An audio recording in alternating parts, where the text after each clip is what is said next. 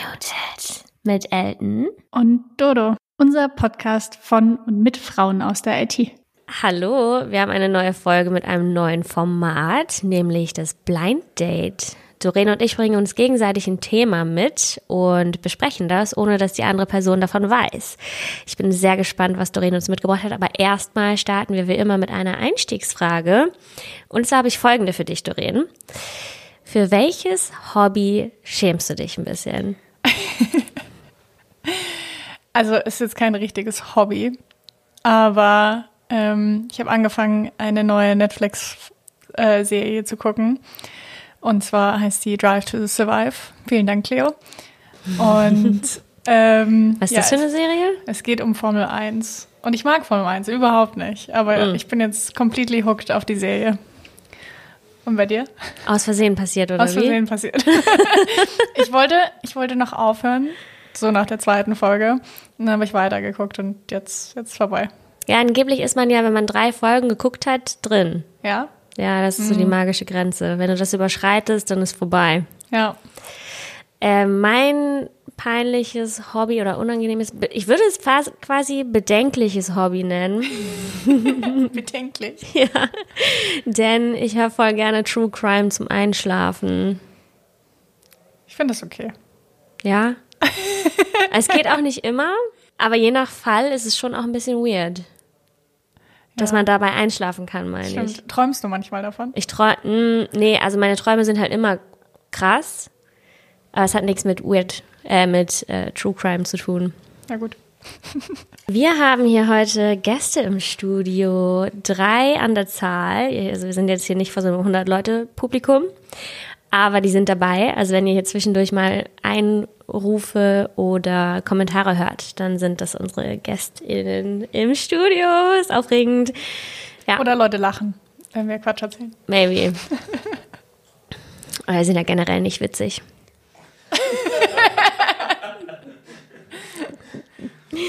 Alright, was hast du mir mitgebracht? Also, ich wollte dir die Geschichte von Timnit Gebro erzählen. Hast okay. du schon mal von ihr gehört? Nee. Sie war eine AI Ethics Researcherin bei Google. Spannend. War? War. Also, hier ihre Story. Mm. Google hat sie 2018 eingestellt, damit sie Forschung betreiben kann bei Google zu Rassismus und anderen gesellschaftlichen Ungleichheiten. Und sie wurde eben in so einem AI Ethics Team bei Google eingestellt zusammen mit äh, anderen prominenten Forscherinnen in dem Bereich, die auch queer sind oder andere marginalized Communities sind. Willst du vielleicht einmal sagen, was man so unter AI Ethics überhaupt versteht? Ja, guter Punkt. AI Ethics beschäftigt sich damit, wie man Ethik mehr in KI integrieren kann. Das heißt, viele Algorithmen geben nur das wieder, was sie auch gelernt haben. Also Algorithmen ist im Grunde Pattern Matching. Mhm. Das heißt, und dass man, je nachdem, was in den Daten vorhanden ist, versucht, das zu verallgemeinern und daraus Rückschlüsse zu ziehen. Das Problem ist, dass vor allem gerade, wenn ihr schon mal von Large Language Models wie ChatGPT gehört habt oder GPT-3, dass da sehr viele Daten einfließen, die sehr viele Ungerechtigkeiten unserer aktuellen Welt auch mit einfließen lassen. Also zum Beispiel Twitter ist zum Teil rassistisch und sexistisch, genauso wie Reddit. Und Reddit ist zum Beispiel auch zum großen Teil in GPT-3 eingeflossen. Mhm. Und was ihr mal ausprobieren könnt, das ist ziemlich sicher immer noch so, wenn ihr in Google Translate und auch in DeepL was übersetzen lässt. Also wenn ihr zum Beispiel in Englisch jetzt quasi the boss, the secretary, the nurse and the, the doctor eingibt, dann ist es halt der Arzt, die Krankenschwester, ähm, mhm. der Chef, die Sekretärin Mhm. Und das mhm. ist halt, das ist, das hat Einfluss auf alle Produkte, die mit KI gemacht sind. Okay. Und AI Ethics ist quasi eine, ein Research-Bereich, der sich damit beschäftigt, die Ungleichheiten in KI aufzuzeigen und zu reduzieren. Okay. Noch Fragen? Nee. Vorerst. Vorerst nicht. Genau. Und Timnit Gebro ist halt Researcherin in dem Bereich und bei Google hat sie dann auch relativ schnell angefangen, ihre Erfahrungen im Bereich Rassismus und Sexismus am Arbeitsplatz zu thematisieren. Und das war auch das Ziel und das Thema ihrer Forschungsarbeiten. Und was dann passiert ist, sie hat äh, ein Paper geschrieben, was sich eben ganz viel mit diesen Large Language Models beschäftigt hat und den Risiken, die damit einhergehen. Mhm. Also zum Beispiel, also ein, ein Ding ist, dass dadurch, dass man eben auf wahnsinnig großen Maschinen wahnsinnig lange trainiert, sind das halt auch totale Energiefresser und für unsere Umwelt auch nicht perfekt, wenn wir ständig riesige Modelle trainieren mit mega viel Energie ist so ein bisschen wie Bitcoins meinen. Mhm. Das hat doch Google bestimmt gar nicht mal so gut gefallen, oder? Ja. Weil wie Martin, einer unserer Gäste hier im Studio, mir gestern erzählt hat, hat nämlich bei Google eine der Leads gekündigt, weil er nämlich mit der Fahrtrichtung von Google nicht einverstanden war und Google hatte ihm verboten, über die Risiken zu publizieren. Er wurde gefeuert, weil er das Gefühl, er hat gesagt, dass er mit der Richtung, in die sich Google entwickelt, kein Problem hat, aber es gibt Limitierungen, was er legal sagen darf zu den Risiken, die es für AI gibt. Und deshalb wurde er das, gefeuert? Nee, deshalb wurde, hat er gekündigt. Er wurde nicht gefeuert, er hat gekündigt, weil er sich in meiner, seiner Redefreiheit eingeschränkt gefühlt hat. Geoffrey Hinton, der quasi den Spitznamen Godfather of AI hatte, erzählt, dass er Google verlassen hat, nämlich damit er nämlich über die Gefahren oder die Risiken der Technologie, die er selbst mitentwickelt hat, auch offen sprechen darf. Oh, ich hätte immer gerne so einen kleinen Sekretär, der mir hier so zuarbeitet. Timnit und Kolleginnen haben ein Paper geschrieben, was eben die Risiken aufgezeigt hat und aber auch Probleme und Challenges, die es da so gibt. Also zum Beispiel, also mit der Umwelt war eins und Bias ist ein anderes, dass eben die Modelle dann halt auch soziale Ungleichheiten wiedergeben, wie das Beispiel, was ich gerade genannt habe. Und aber auch noch viele weitere, die sich halt total darin manifestieren. Und in dem Fall ist es ja auch so, dass dadurch, dass man jetzt diese Modelle als Basis verwenden kann und dann darauf weiter trainiert, mhm. das nennt sich dann Transfer Learning, mhm. dann nimmt man das eben mit auf. Und in diesem Paper zeigen sie verschiedene Sachen auf. Google hat halt einen Haufen Review-Prozesse für Paper, die sie veröffentlichen wollen. Und ein Haufen Leute müssen da zustimmen. Das Problem war, diesem Paper wollte niemand zustimmen. Niemand?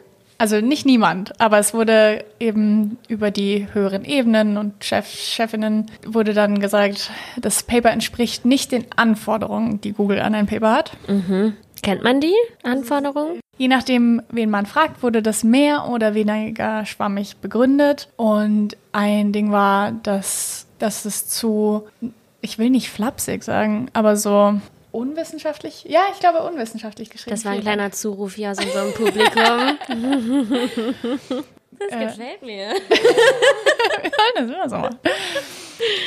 Und sie hat dann aber gesagt, okay, äh, gebt mir gerne fachliches Feedback und dann kann ich das einarbeiten. Und das war dann aber so ein bisschen hin und her und es wurde ihr auf jeden Fall dann nicht so richtig erlaubt, das zu veröffentlichen. Mhm. Und sie hat dann eine E-Mail geschrieben mit, ähm, Fachliches Feedback würde sie gerne einarbeiten, aber wenn ihr generell die Publikation eines solchen Papers verboten wird, dann würde sie kündigen. Mhm. Woraufhin, also sie hat auf jeden Fall auch probiert, fachliches Feedback einzuarbeiten und ein paar Tage später auf ihre E-Mail hin hat ihr dann eine Person in ihrem Team geschrieben, ob sie denn gekündigt äh, hätte. Und dann meinte sie, nee, also gekündigt habe ich noch nicht. Und dann hat sie mit ihrer Chefin, glaube ich, gesprochen oder ihrem Chef. Und die meinten, ja, also wir können auf die Forderungen nicht eingehen, die du da in dieser E-Mail gestellt hast und damit kündigst du ja jetzt sofort. Und, und in der E-Mail hatte sie auch gesagt, sie würde dann kündigen, aber so, dass natürlich das Team nicht auseinanderfällt, also nicht auf jetzt, jetzt sofort und gleich. Und dann aber wurde ihr gesagt, dass es doch eine bessere Idee wäre, wenn sie sofort und jetzt gleich gehen würde. Also Aufhebungsvertrag quasi. Mhm. Also in den USA ist ja, glaube ich. Ach so, ja, okay mit Arbeitsrecht nicht so. Allein schon zu sagen, damit hat sie ja jetzt gekündigt. Also das ist ja. Und dann ging das auf jeden Fall noch ein bisschen hin und her. Und es hat einen großen Feuersturm. Wie klingt ein Feuersturm? Äh, in der KI-Welt ausgelöst. Und nach ihr wurden auch noch weitere Leute aus dem AI Ethics Team bei Google gekündigt. Okay. Zum Beispiel Margaret Mitchell. Warum? Weil sie da Ähnlich- mitgearbeitet hat. Genau, weil sie da mitgearbeitet hat, ähnliche Gründe, weil sich dann natürlich ein paar Leute auf Timnit Gebers Seite gestellt hatten. Dann ging das eben hin und her. Dann wollte ich dir noch so ein bisschen von ihrem Werdegang erzählen, weil ich das auch ganz spannend finde. Was macht sie denn jetzt? Sie hat, nachdem sie dann raus ist, genau zum Jahrestag ihres Rauswurfs bei Google, hat sie das Distributed AI Research Institute gegründet als unabhängige Forschungsgruppe für AI Ethics. Okay, damit sie nicht nochmal gesilenced werden Genau. kann. Hat sie jetzt ihre eigene Research-Gruppe aufgemacht. Dürfte sie denn jetzt im Nachhinein ihre Findings teilen oder hat sie das gemacht? Ich bin mir relativ sicher, dass das Paper, um das es ging, veröffentlicht wurde. Und das heißt Stochastic Parrots. Ich habe das auch mal mitgebracht. Parrots. Dangers of Stochastic Parrots. Ja. Wow, Doreen hat es ausgedruckt, falls es irgendwann mal offline genommen wird. Tatsächlich habe ich es ausgedruckt, damit ich es wirklich auch lese. ja, genau. Das heißt, on the dangers of stochastic parrots can language models be too big? Okay. Und das ist wirklich ein sehr, sehr gut geschriebenes Paper. Ich kann das sehr empfehlen. Ich kann das Also nicht mal. umgangssprachlich oder unwissenschaftlich. Nein, überhaupt Kann ich nicht. es mal sehen? Ja. Geil, sie hat ein Emoji von einem Papageien im Titel. Soll ich das Abstract mal vorlesen? Mm-hmm. The past three years of work in NLP have been characterized by the development and deployment of ever larger language models, especially for English. BERT, its variants GPT-2 and 3, and others have pushed the boundaries of the possible, both through architectural innovations and through sheer size. Using these pre-trained models and the methodology of fine-tuning them for specific tasks, researchers have extended the state of the art on a wide array of tasks. In this paper, we take a step back and ask how big is too big?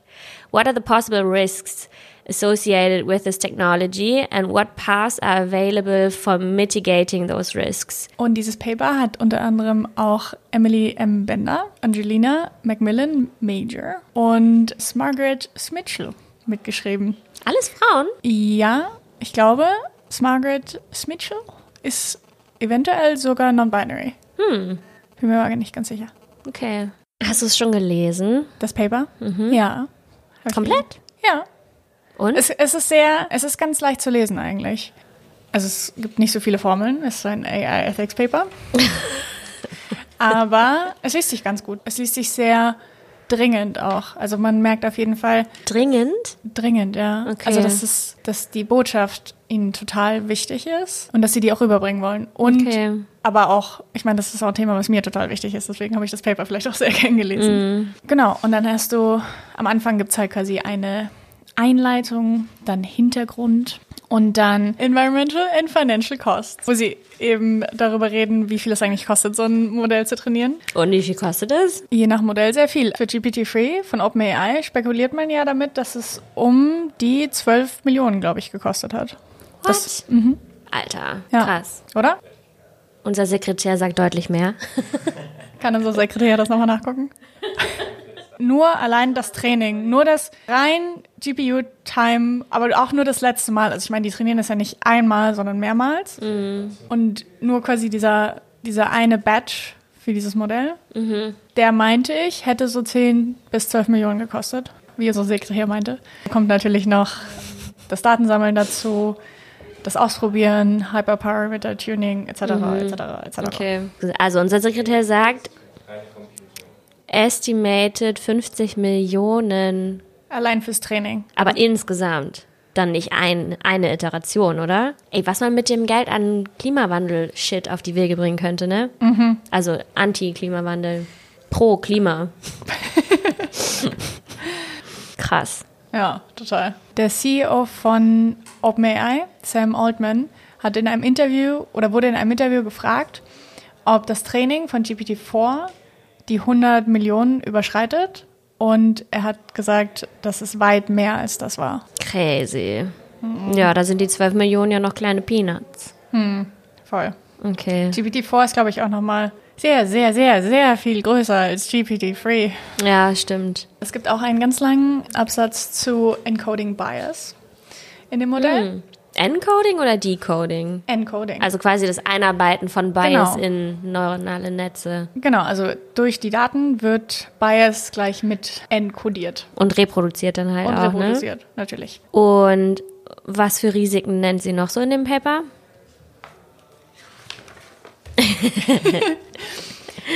Worauf das Paper ja dann hinausläuft, ist, dass, so wie es auch heißt, dass Large Language Models Stochastic Parrots sind. Das heißt, sie geben das wieder, was sie rausgefunden haben. Ah, jetzt habe ich den Titel auch gecheckt. Äh, Ich Wow. beschreibe das manchmal mit einer sehr smarten Datenbank, in der man sehr smart suchen kann. Was anderes sind Large Language Modelle einfach quasi nicht, aus meiner Sicht. Unser Sekretär runzelt die Stirn und möchte mir widersprechen. Wir lassen ihn jetzt aber nicht. Ich wollte dir tatsächlich ganz gerne noch von ihrem Lebenslauf erzählen. Also vor allem von ihrer Kindheit. Sie ist nämlich als äh, Teenagerin oder sie ist in Äthiopien aufgewachsen und musste dann, als sie Teenagerin war, fliehen, weil in Äthiopien zu der Zeit ein Krieg ausgebrochen ist. Und ihre Eltern sind auch äh, aus Äthiopien und sind da geboren und sie ist da geboren. Und sie ist dann in die USA gekommen als Flüchtling. Dadurch hatte sie auch unangenehme Begegnungen mit der Polizei. Und in einem Interview hat sie mal erzählt, dass sie sich besonders an eine Situation erinnert, in der sie für ihre schwarze Freundin in der Bar die Polizei gerufen hat. Ich glaube, ihre Freundin wurde belästigt und es endete dann damit, dass ihre Freundin verhaftet wurde, What? Warum? weil Rassismus. Ich hätte das ja schon irgendwie einen, also einen Grund vorgebracht haben, warum. Das stand da nicht tatsächlich. Okay. Also natürlich haben die Sachen immer zwei Seiten. Ist auch wichtig zu erwähnen, dass generell wir jetzt sehr stark ihre Sicht schildern. Also zum Beispiel auch zu ihrem Rauswurf auf Google gab es auch ewig lange Twitter-Threads von Jeff Dean zum Beispiel, wie sich das abgespielt hat, was da passiert ist, dass sie dann tatsächlich doch selbst gegangen ist und das irgendwie alles ein bisschen schwierig war. Also es gibt ja zu jeder Geschichte zwei Seiten und wir erzählen in dem Fall jetzt ganz stark ihre Geschichte. Ja, ich meine, so Racial Profiling ist natürlich auch was, was wieder mit dem ganzen Thema AI Ethics auch zu tun hat, ne? Weil Genau. wenn du da Daten reinfütterst, die Bias haben, dann wird sich der auch forttragen. Und was ich auch immer so spannend finde, ist so die Leute, die dann sagen, ja, aber Statistiken zeigen doch, dass anteilig eben schwarze Leute halt häufiger Crimes begehen.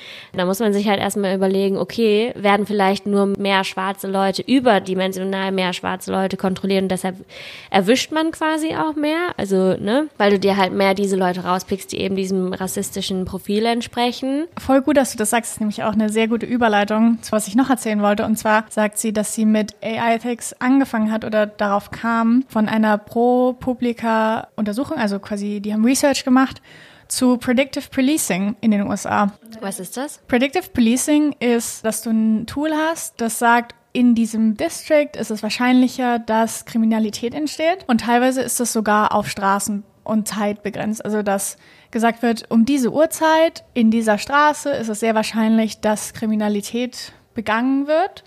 Und deswegen patrouilliert die Polizei da. Ah, das ist ja eine se- self-fulfilling prophecy Ja, irgendwie. surprise, surprise.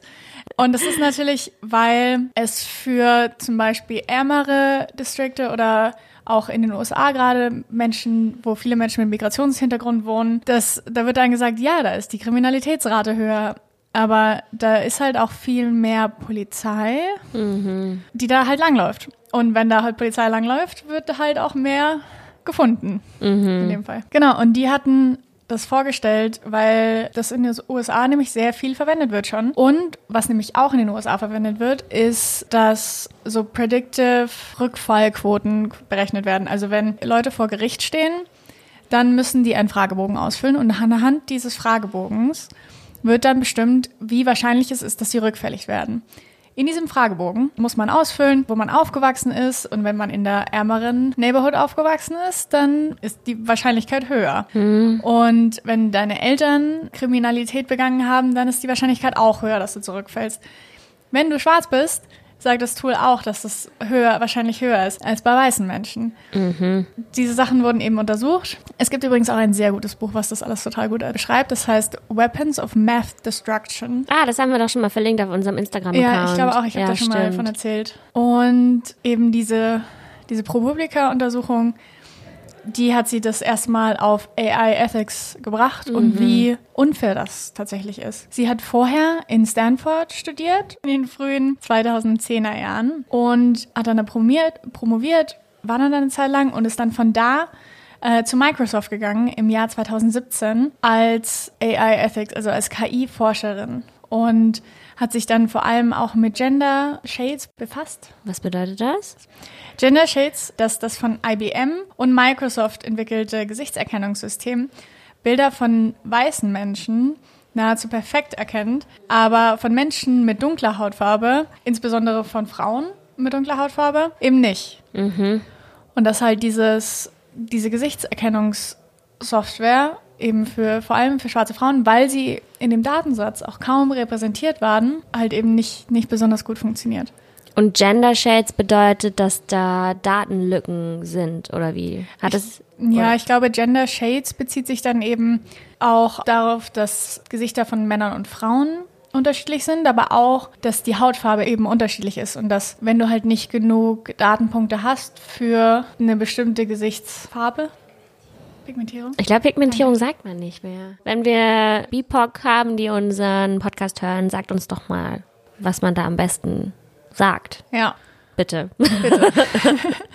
Und ich hatte tatsächlich auch mal ein Video gesehen, wo eine das gezeigt hat, wie sie sich eine weiße Maske aufsetzt und sie dann erkannt wird und vorher nicht. Ah, okay. Das finde ich auch krass. Was passiert, wenn man die Haut quasi heller malt? Werden die Gesichter dann erkannt oder liegt es wirklich an den unterschiedlichen Gesichtsformen dann? Ich glaube, es liegt an, an beidem quasi. Also es liegt an Form und Farbe in dem Fall, wenn man das so sagen kann. Spannend. Meine alte Mitbewohnerin ist schwarz und wir hatten mit dem neuen iPhone, hat sie mir gezeigt, wie krass das übersteuert auf ihrem Gesicht. Mm. Das fand ich auch super spannend. Krass. Ja, auf jeden Fall super wichtiges Thema generell und für uns alle. Und ich fand es super spannend, mich mit ihr noch näher zu beschäftigen, ihre Seite der Geschichte zu hören. Ich finde es total mutig, dass sie jetzt dieses Research Institute gegründet hat. Ich finde die generell auch mutig. Also so eine E-Mail rauszuschicken mit mhm. so einem mhm. Bold Move. Entweder ich darf das veröffentlichen oder ich gehe ist halt auch schon ordentlich. Total, ja. Und übrigens noch als Überleitung, nachdem sie dann bei Microsoft gearbeitet hat, ist sie zu Google gegangen. Und während sie den Interviewprozess hatte bei Google und auch, glaube ich, dann, als sie noch angefangen hat, waren diese Walkout-Prozesse bei Google, wo sich Mitarbeitende dafür eingesetzt haben, dass Google nicht in der Waffenindustrie arbeitet und eben nichts für bewaffnete Drohnen macht zum Beispiel. Da gab es total viele Proteste und sie meinte dann in einem Interview auch, dass sie da überhaupt nicht blauäugig war, als sie angefangen hat bei Google, aber eben trotzdem was bewegen wollte, was ich einfach wahnsinnig ehrenwert finde und wichtig. Ja, voll gut. Wenn ihr euch jetzt fragt, wie diese Person aussieht, dann schaut doch mal auf unserem Instagram-Account vorbei, unmute-it. Da werden wir auch wie immer ein paar Snippets aus unserer Folge posten mit ein paar Fotos, Videos und dann ist das Ganze noch ein bisschen greifbarer für euch. Eignet sich auch ganz wunderbar, um den Content zu teilen und anderen Leuten Bock auf unseren Podcast zu machen. Also vielleicht habt ihr ja Leute, die das Thema interessieren könnte. Und auf LinkedIn sind wir auch unterwegs. Unmute It heißt die Seite. Supportet uns doch gerne mit einem Like, Follow, Comment und whatnot.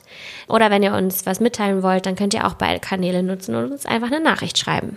Genau, vor allem jetzt auch zu diesem Thema, wenn ihr zu einer marginalisierten Gruppe gehört, wenn ihr BIPOC seid, dann meldet euch auch gerne bei uns und sagt uns, wie wir noch besser Sachen formulieren können. Oder Sichtbarkeit schaffen können. Wir haben zum Beispiel vorhin eine Interviewpartnerin da gehabt, die hat uns gesagt, dass sie Migrationsgeschichte sagt und nicht Migrationshintergrund, weil sie meinte, das sollte nicht in den Hintergrund gerückt werden. Einfach Formulierungen, wo wir eben bestimmte Dinge ja auch nicht nachempfinden könnten. Sagt uns Bescheid.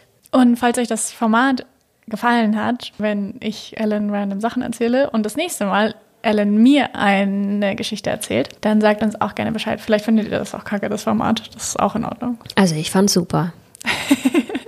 Mir hat es auch sehr Spaß gemacht, tatsächlich. Nur ein bisschen zu lang, um mein Thema jetzt noch hinten dran zu hängen. Aber ich glaube, es reicht auch. Es reicht auch. Ja. Ja, es reicht. Tschüss. Tschüss. AI Ethics beschäftigt sich damit. Moment. Hast du nicht recherchiert, ne? Habe ich nicht recherchiert. Denke ich mir jetzt aus. Ähm, Hat nämlich der, oh, jetzt habe ich schon wieder vergessen, was seine Rolle war. Der Lead Developer. Scheiße.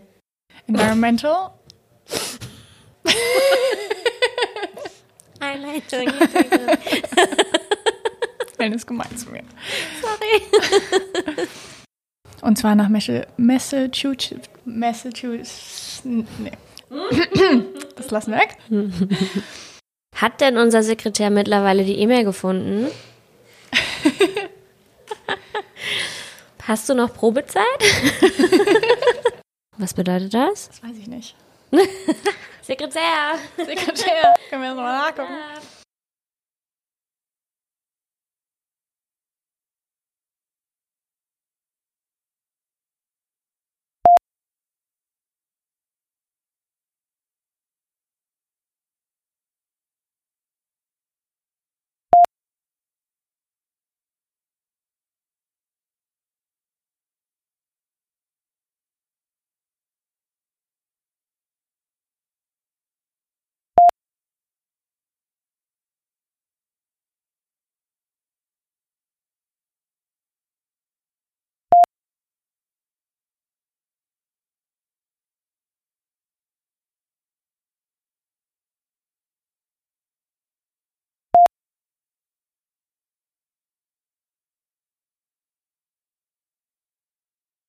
Unmuted.